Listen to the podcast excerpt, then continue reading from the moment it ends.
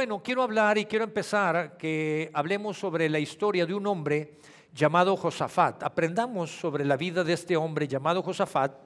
Este hombre fue rey, fue rey de una nación llamada Judá y en esta nación había diferentes ciudades, entre ellas la capital llamada a Jerusalén. Y él, Josafat, como rey de esta nación, como presidente de esta nación, hablando en nuestros tiempos, él despachaba como rey desde la capital, desde Jerusalén. Y vamos a entrar de lleno, vamos ahora, vamos a, a leer su palabra. Estoy en el libro, segundo libro de Crónicas, voy a leer, leer los versos, los primeros dos versículos de este capítulo número 20.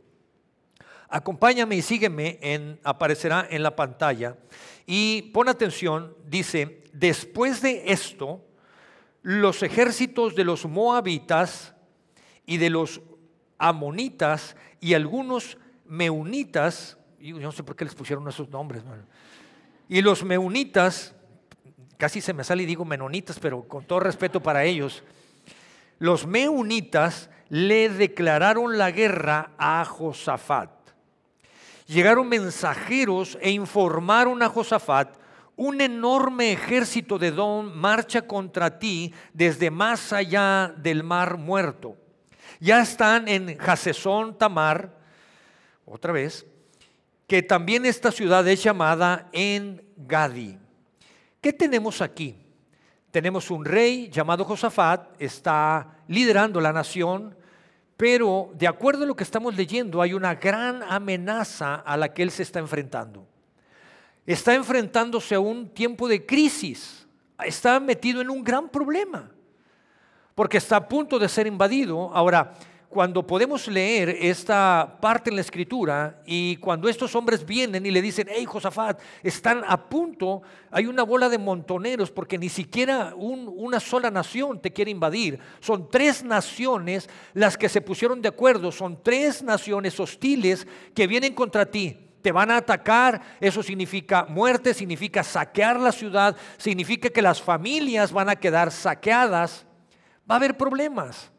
Ahora, lo que la noticia que les están dando a Josafat es, están en Engadi, eso estaba a 50 kilómetros de donde estaba Josafat, de Jerusalén.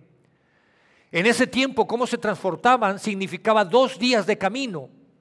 Estamos a dos días de que seamos invadidos, dos días de que seamos destruidos. ¿Qué vamos a hacer? Josafat está metido en un grave problema y normalmente el final de la historia se deja al final, por eso es el final de la historia. Pero hoy quiero contarte y quiero adelantarte el final de la historia para que sepas cómo terminó. Y quiero que leamos en ese mismo capítulo, quiero que nos, nos vayamos a los versos 29 y 30.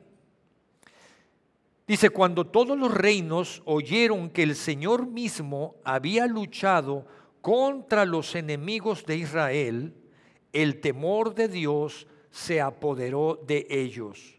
Así que el reino de Josafat tuvo paz, porque su Dios les había dado descanso por todo el territorio.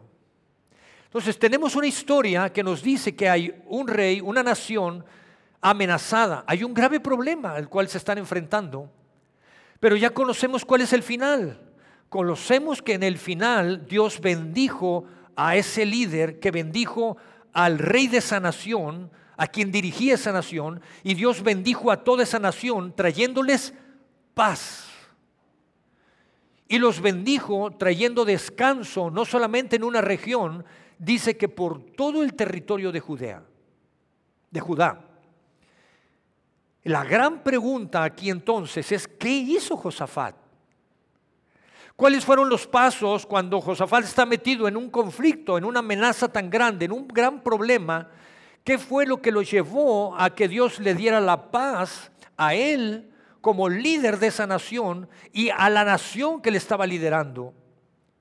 ¿Qué fue lo que hizo Josafat para que Dios volteara, les diera paz y les diera descanso, les diera tranquilidad? Indudablemente el trayecto, lo que tuvo que caminar Josafat para llegar a ese punto, estuvo lleno de adversidades, lleno de altibajos, como muchas veces nosotros vivimos en nuestra vida. Adversidades, altibajos, situaciones de conflicto. Y cuando nosotros nos enfrentamos en la vida a diferentes problemas, Dios desea también, así como esto que está escribiendo en su palabra, Él desea que nosotros también en un momento de conflicto, en un lugar de problemas, nos, pueda, nos quiera llevar a traer paz a nuestros corazones, traer paz a nuestras vidas. Él desea que haya descanso en nuestra alma, que nuestra alma no esté afligida. Este caminar el llegar a ese punto nos hará, en, aún en los altibajos, en las situaciones que parecieran injustas, Dios nos llevará a que nosotros volteemos, a que nosotros pongamos nuestra mirada en Jesús. Este tránsito, este trayecto nos llevará a que podamos buscar y creer y abrazar su palabra. Este trayecto nos llevará y nos enseñará a que nosotros desarrollemos una fe genuina. Ahora, necesito decirte que así como Josafat estaba en un conflicto, nosotros a veces nos vemos en conflictos. Y el tema o la situación de todo esto es que los problemas y los conflictos no necesitan invitación. Parece que llegan solos, parece que se invitan solos, ¿o no? O ustedes invitan, a ver, problema, tengo ganas de un problema, te mando una invitación. Los problemas llegan sin invitación. Los problemas llegan cuanto menos los esperamos. Y eso le estaba pasando a Josafat. Quiero leer nuevamente el versículo 1. Esto nos enseña la palabra de Dios. Leamos el versículo 1. Dice, así inicia. Cuando leemos desde el inicio nos damos cuenta de esto. Después de esto, ahora, ¿A qué se refiere cuando habla después de esto? ¿Qué es después de esto? Nos lleva a poder conocer y descubrir cuál es el contexto. Estamos en el capítulo 20. Vayamos al capítulo 19 para entender.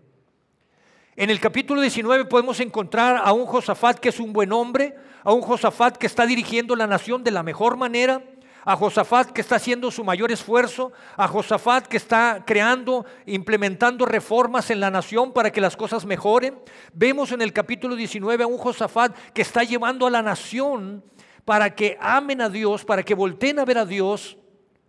Un presidente de una nación empujando, llevando, invitando, motivando a la nación a que amen a Dios, a que respeten la palabra de Dios. Un Josafat que quiere implementar un sistema de justicia, un nuevo sistema de justicia, nombrando jueces justos, quitando los jueces corruptos, poniendo jueces justos. Oye, yo quiero un presidente de esos, ¿o no? Amén, yo quiero un presidente de esos. Y cuando Josafat está haciendo su mayor esfuerzo, está con todo, entonces podemos entender, viene el capítulo 20 y empiezan los problemas. Por eso empieza el capítulo 20 así. Después de esto, después de todo este esfuerzo de Josafat, después de todo lo que está haciendo en la nación, hay tres países que se alían para combatirme. Eso no suena justo. Cualquiera desde la posición de Josafat podría decir, Dios, ¿de qué se trata? Estoy haciendo mi mayor esfuerzo. Estoy haciendo el mejor trabajo que puedo. Estoy motivando a la nación a que te busquen. Después de esto me encuentro con que son tres naciones las que están aliándose para pelear contra nosotros. Dios nos superan en número, nos superan en armas, nos superan en todo. Los problemas no te van a mandar una invitación. Los problemas llegan de manera inesperada. Los problemas se abren camino en las diferentes áreas de nuestra vida, en nuestras relaciones, se abren camino los problemas en nuestras finanzas. Los problemas no necesitan invitación, se invitan solos a nuestra salud a veces, cuando menos lo esperamos, cuando creemos que estamos inclusive en nuestro mejor momento. La pregunta es cómo reaccionó Josafat. Si Dios, si estaba metido en un grave problema y Dios le dio paz, le dio la victoria, le dio tranquilidad y trajo descanso a toda su nación, ¿Qué fue lo que hizo Josafat? ¿Cómo reaccionó Josafat? ¿Cómo reaccionas tú ante estas circunstancias? Veamos a ver qué es lo que nos enseña. Y entonces voy a leer los versos 3 y 4. Josafat, al recibir esta noticia, Josafat quedó aterrado con la noticia, pero le suplicó al Señor que, que lo guiara también ordenó a todos en Judá que ayunaran, de modo que los habitantes de toda la ciudad de Judá fueron a Jerusalén para buscar la ayuda del Señor. Josafat estaba aterrado. Tenía miedo. Ahora no voy a pedir, ¿quién le ha dado miedo? No voy a pedir que levanten la mano. Pero tener miedo es natural hasta cierto punto, es parte de nuestra condición humana.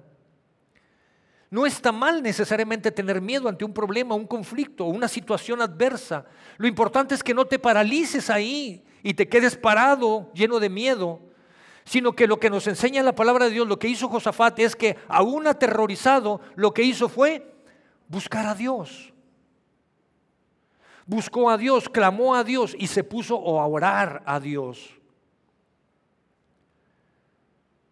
El primer paso que Josafat, en medio de una situación de conflicto, lo primero que él hizo, el primer paso que Josafat dio fue orar a Dios. En medio de la duda, de la incertidumbre, en medio del temor inclusive, Josafat se puso a orar a Dios. Ahora, lo que yo quiero que tú y yo aprendamos en esta tarde es la oración de Josafat. Y no es para que nosotros ahorita leer la oración la tomemos y como pericos, perdón por los pericos, empecemos a, repetir la, la oración de Josafat. Tomemos la esencia. Siempre que hay una oración, como la oración que hizo Jesús en el Padre Nuestro, la oración que hizo Josafat, cuando tú abrazas la esencia de esa oración y la tomas para ti, siempre habrá bendición en tu vida. Y hay cuatro declaraciones específicas que Josafat hizo cuando él oró a Dios.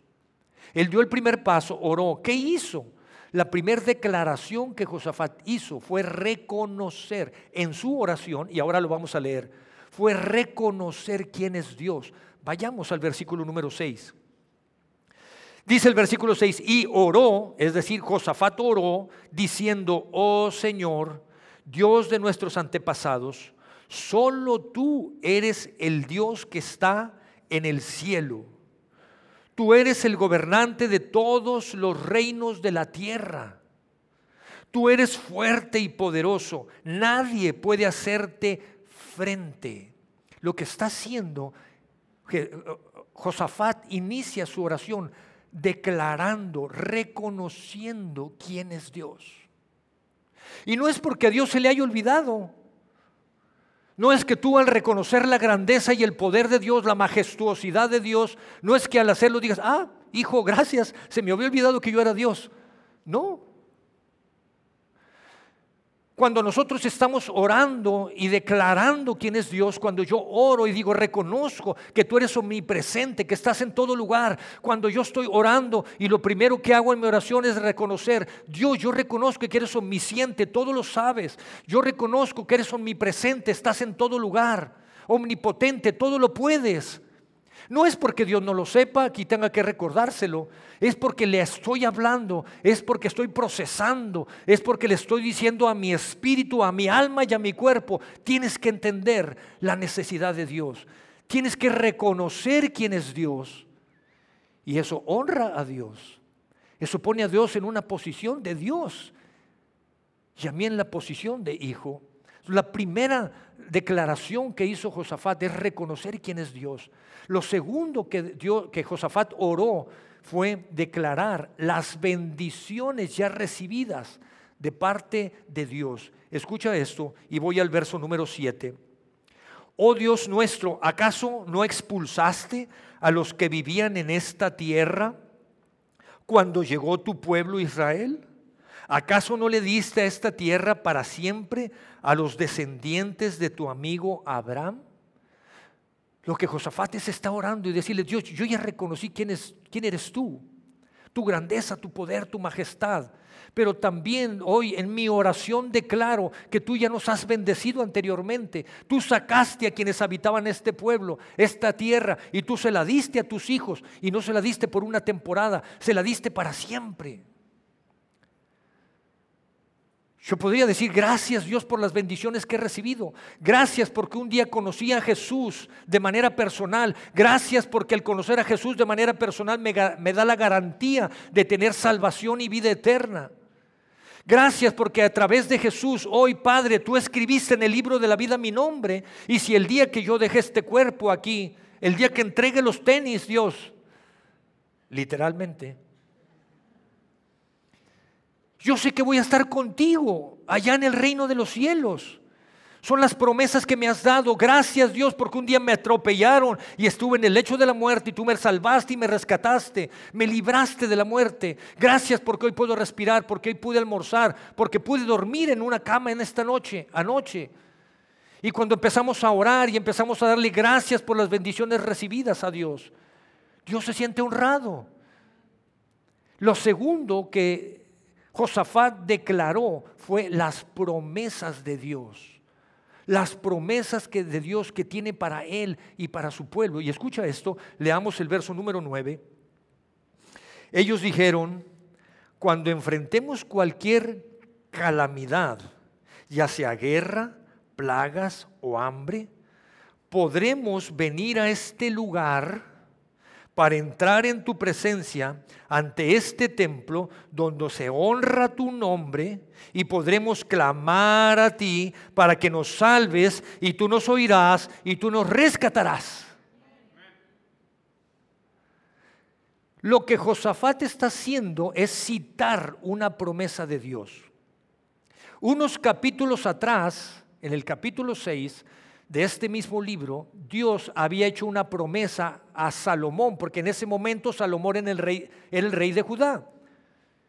Y lo que lo que Josafat está haciendo, eh Dios, esta promesa tú le hiciste, tú dijiste que pudiéramos venir aquí a tu casa, a este templo, que aquí pudiéramos traer necesidades, que si venimos aquí, a ti te, aquí es donde te honran, aquí es donde te cantan, aquí es donde la gente te adora, y si aquí oramos y ponemos nuestras necesidades delante de ti, lo que estás diciendo, Dios, tu promesa dice que tú nos escucharás, que tú nos salvarás y que tú nos rescatarás. Y lo que hizo Josafat fue tomar esa promesa. A mí me encanta el Salmo 23. Y cuando yo oro, yo digo, Dios, es, ahí hay una promesa preciosa en el Salmo 23. Me encanta orar el Salmo 23.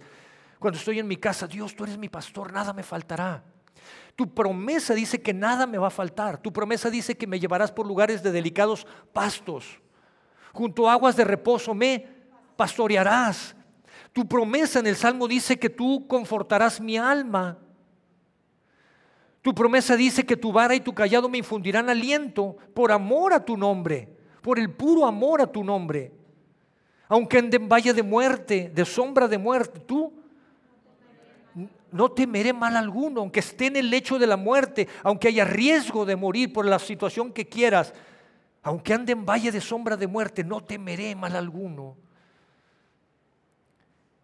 y lo que Dios está diciendo es, aquí está esta hermosa esa promesa. Josafat lo que hizo fue tomar una promesa de Dios y decir, Dios, tú lo prometiste. ¿Qué es lo que tenemos que hacer entonces? ¿Qué es lo que Josafat está haciendo? Josafat no está sacando el listado del supermercado para decírselo a Dios. Mira Dios, tráete tanto de verduras, tanto de chile verde, tomate, cebolla. No, lo que Josafat está haciendo es Dios, tú lo prometiste. Son tus palabras, Dios. Lo que Josafat está diciendo es, Dios, tú fuiste el que lo dijiste.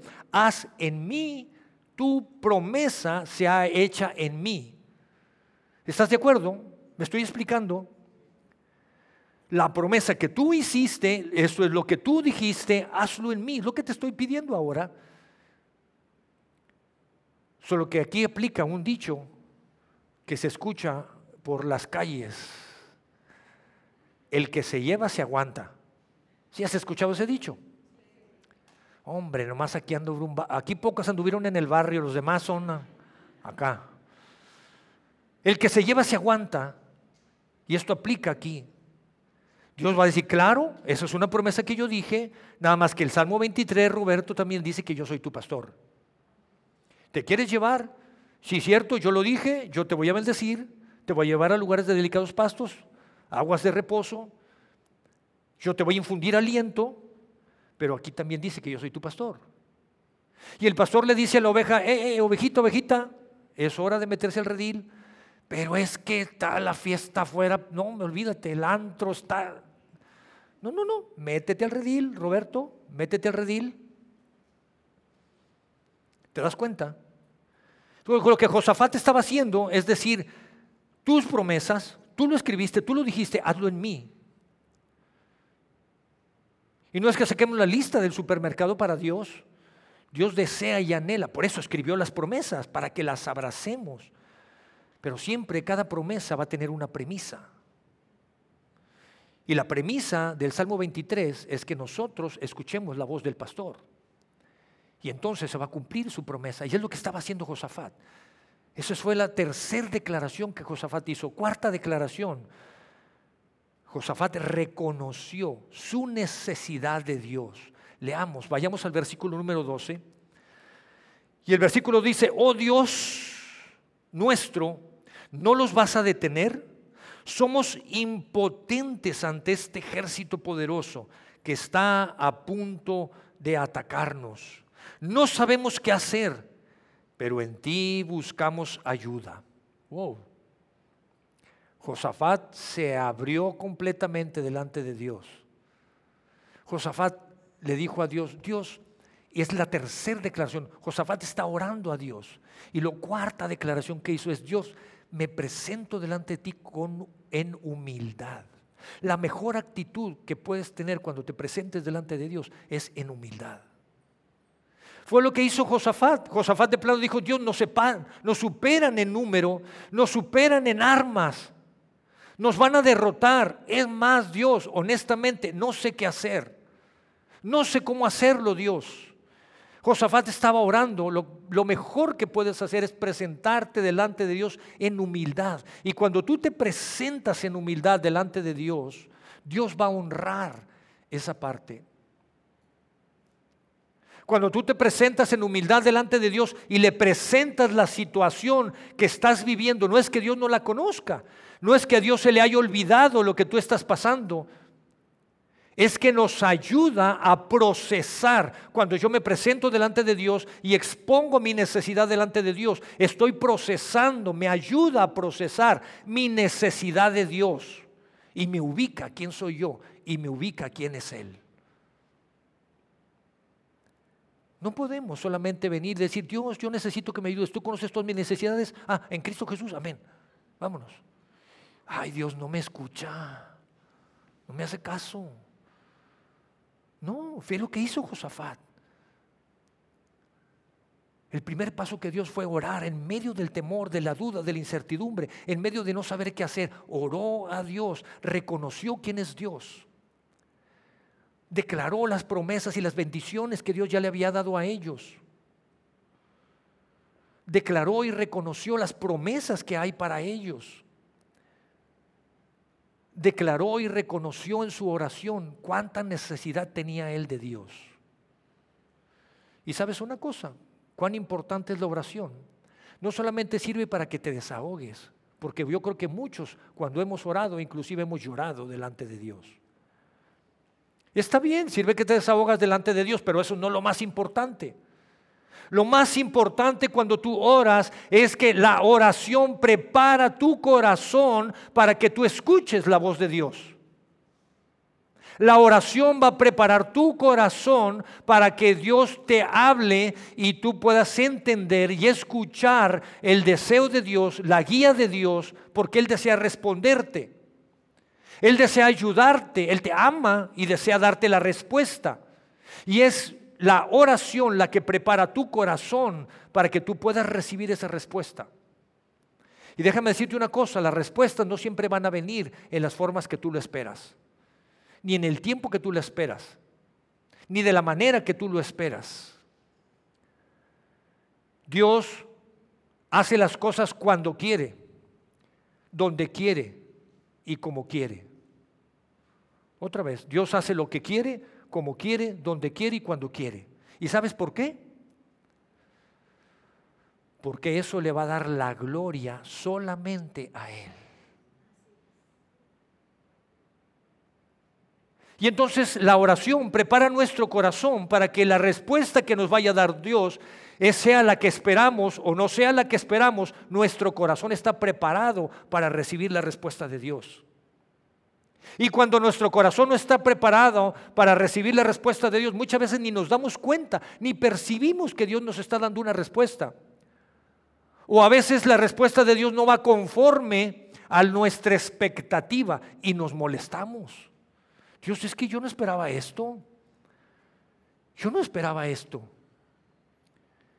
Yo no quería que fuera de esa forma. Conocemos el final. Sabemos que tuvieron la victoria. Sabemos que hubo paz en sus vidas, en sus corazones. Sabemos que hubo descanso en su alma. Sabemos que oró, clamó e hizo cuatro declaraciones específicas. Pero ¿cuál fue la respuesta de Dios? Cuando Dios te da una respuesta y no cumple con tus expectativas, ¿qué haces? ¿Qué hizo Josafat? Quizá a los ojos de cualquier persona la respuesta de Dios hacia Josafat era darle una estrategia de guerra. Quizá lo que estaba esperando Josafat era decir, muy bien Dios, venga la respuesta. Y quizá lo que estaba esperando es Josafat, muy bien, vamos adelante, ármate las trincheras. Vas a poner una trinchera aquí, otra trinchera allá, otra trinchera acá. Son tres naciones las que te van a invadir. Arma los frentes, arma cinco frentes. Esta es parte de la estrategia. Dales este entrenamiento. Pero no fue así. Josafat recibió otra respuesta de parte de Dios. Y la respuesta que recibió Josafat fue, cuando Dios le habló, le dijo Josafat, canta. ¿En serio Dios?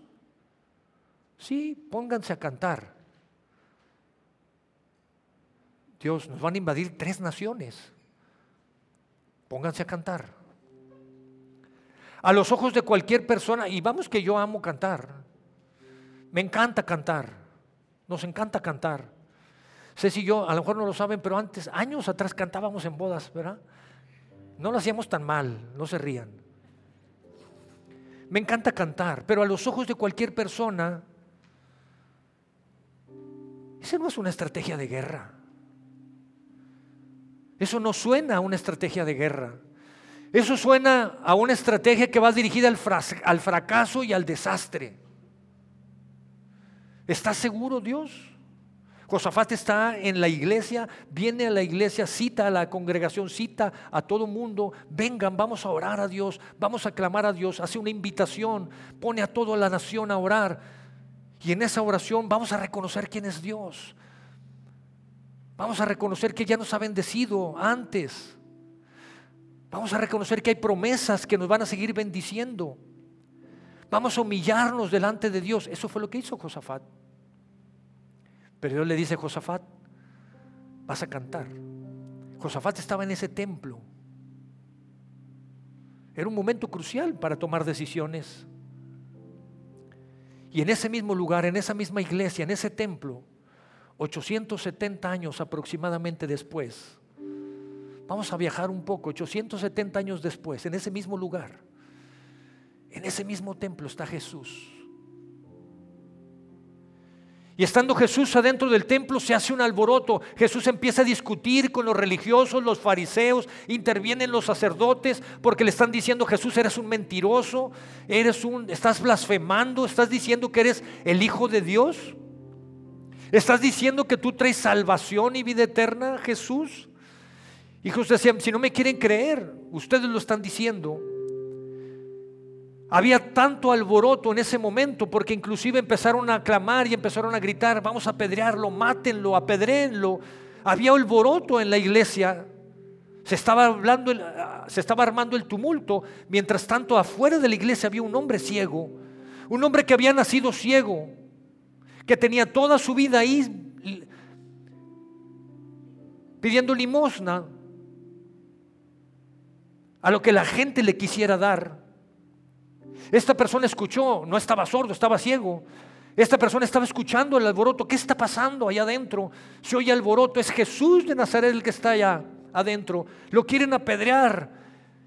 Y este ciego ha dicho, este es mi momento, esta es mi oportunidad. Jesús de Nazaret ha hecho milagros, ha sanado cojos, ha convertido agua en vino, ha hecho milagros. Este es mi momento, mi oportunidad. Espero que Jesús salga de la iglesia, del templo, y quiero interceptarlo, quiero hablar con él. Y cuando Jesús sale, sale librado porque querían apedrearlo, querían matarlo, sale con los discípulos y se encuentran a este hombre ciego. Y los discípulos aprovechan y le preguntan, Jesús, ¿qué pasa con este hombre? Dinos, ¿quién fue el que pecó? Enséñanos, maestro, ¿quién fue el que pecó? ¿Pecó él? ¿Pecaron sus padres? ¿Por qué nació ciego? Y Jesús dice, ni pecó él, ni pecaron sus padres. Es para que Dios se glorifique. El ciego estaba ahí enfrente de Jesús, estaba escuchando las palabras de Jesús. Era un momento tan importante, culminante para él, trascendente para él. Estaba esperando, su expectativa era que Jesús pusiera sus manos, que Jesús orara por él, le impusiera las manos, clamara al Padre y él pudiera abrir los ojos y ver y hacer un milagro. Pero su expectativa no se estaba cumpliendo. Al contrario de eso, en lugar de escuchar una oración de Jesús, escuchó que Jesús escupió. Y momentos después pudo sentir algo en sus ojos y pudo oler era lodo el que estaba en sus ojos. Pudo sentir las manos de Jesús puestas en sus ojos, embarrándolo de lodo y cualquiera como reacción natural, no te vas a quedar parado, háganme lo que quieran. Seguramente él puso sus manos, tocó las manos de Jesús, seguramente tocó, olió, estaba ya lodo en sus manos.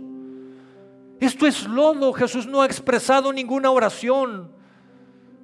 Jesús me está embarrando de lodo, tengo lodo en mis manos, ¿qué hago con esto? Sorprendido esta persona, aún más mayor asombro vino después de que escuchó las palabras de Jesús.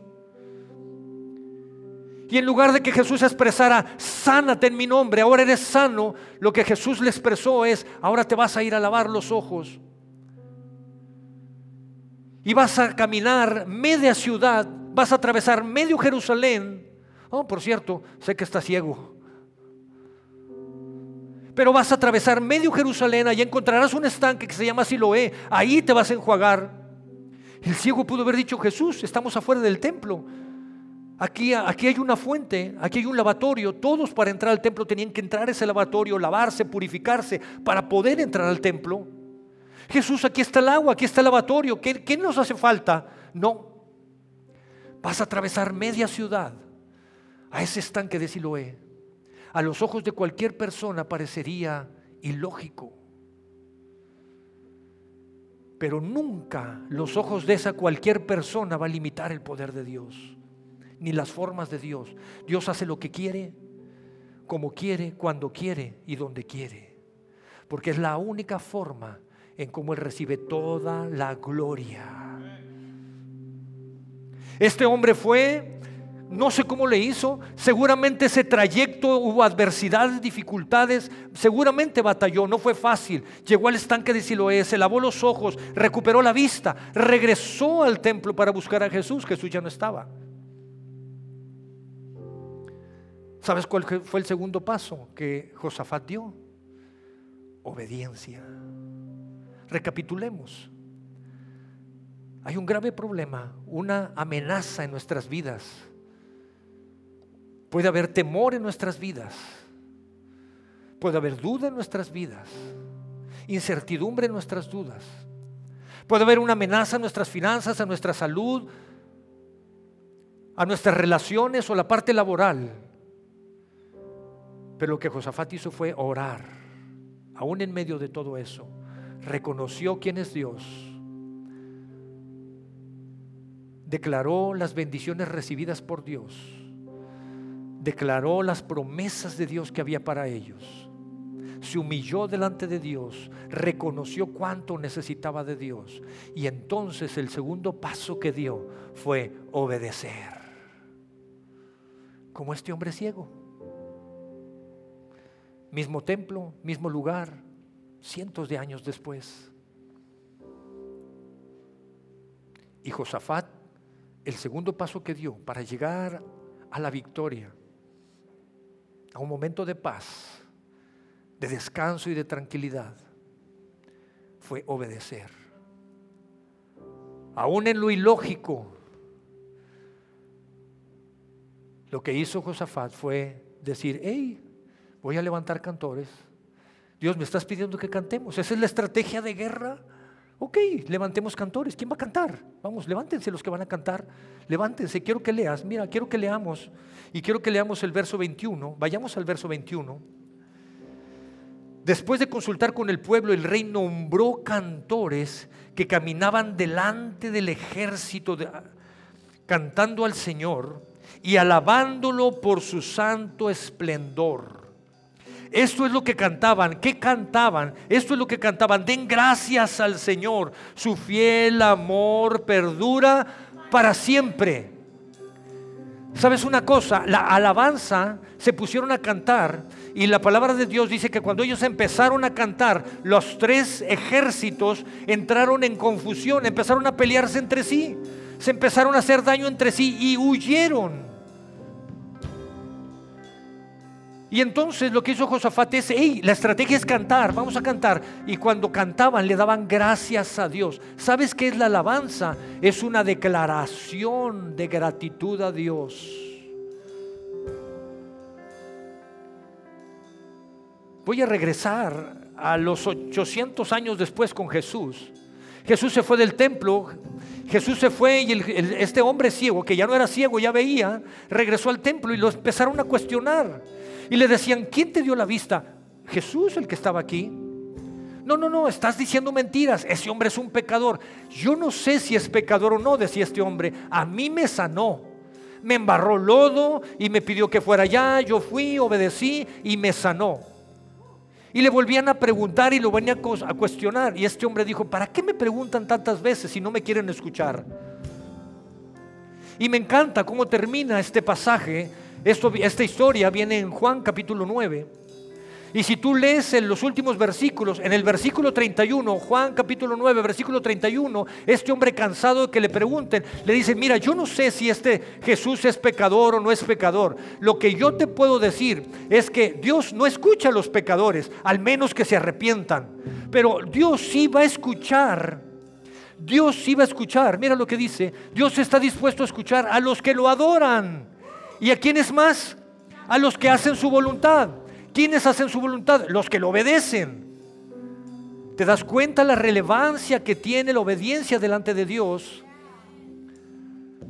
Así es que yo te invito para que hoy veas la alabanza y la adoración de una perspectiva diferente. Ora a Dios, Dios va a abrir tu corazón, Dios va a preparar tu corazón. Mira, años, voy a darte un poco más de contexto. Años atrás, en el contexto de Josafat. En el tiempo de Josafat y el contexto de Josafat, predominantemente Dios hablaba a través de profetas. En nuestro contexto, hoy en día, en nuestro momento y en nuestro contexto, hoy Dios nos ha dado algo muy importante, una ventaja sobre de ellos años atrás. Que hoy nosotros tenemos la presencia del Espíritu Santo. La palabra de Dios dice que el Espíritu Santo mora en nosotros. La palabra de Dios dice que nuestro cuerpo es templo del Espíritu Santo. Mauricio predicó de eso la semana pasada, la importancia de nuestro cuerpo, porque es mora, es casa, es templo del Espíritu Santo. Si no has escuchado la predicación, escúchala, va a ser de bendición para tu vida. Y en nuestro tiempo y en nuestro contexto, Dios nos habla a través de su palabra Segunda de Pedro dice que tenemos la palabra profética más segura porque fue inspirada por el Espíritu Santo. Necesitas sumergirte en la palabra de Dios, necesitas leer. Cuando tú oras, Dios prepara tu corazón, prepara tu corazón para que cuando vayas a la palabra de Dios, Él te va a revelar, te va a dar la respuesta que tú necesitas. Va a preparar tu corazón para recibir la respuesta que tú necesitas. Así es que la iglesia, levantémonos, oremos, armemos una estrategia de oración, creamos, obedezcamos y Dios nos va a bendecir. Dios nos va a llevar a la victoria. Si Dios llevó a la victoria porque es su promesa, Dios también quiere llevarte a ti a la victoria, debe dar paz a tu vida, quiere dar descanso a tu alma. No importa el problema que sea, la circunstancia que estés pasando, la respuesta es Jesús. Jesús por eso fue a la cruz y murió. Lo que tenemos que saber es cuál es la estrategia que tenemos que seguir. Abrazar la estrategia de Dios. No importa el conflicto, la amenaza, la duda que haya. Dios te ama. Y Dios desea llevarte. El transcurso del camino será adverso, será complejo. Sí, nadie dijo que iba a ser fácil. Mismo Jesús habló y dijo, en este mundo habrá aflicciones, habrá conflictos, pero confíen en mí. Yo, yo he vencido al mundo y me encanta cómo termina ese pasaje, Juan capítulo 16. Y lo que Jesús está diciendo es, tengan ánimo, anímense, yo ya vencí al mundo, pero tienen que conocer tienen que descubrir. Oren porque su corazón estará preparado para la respuesta que yo les voy a dar.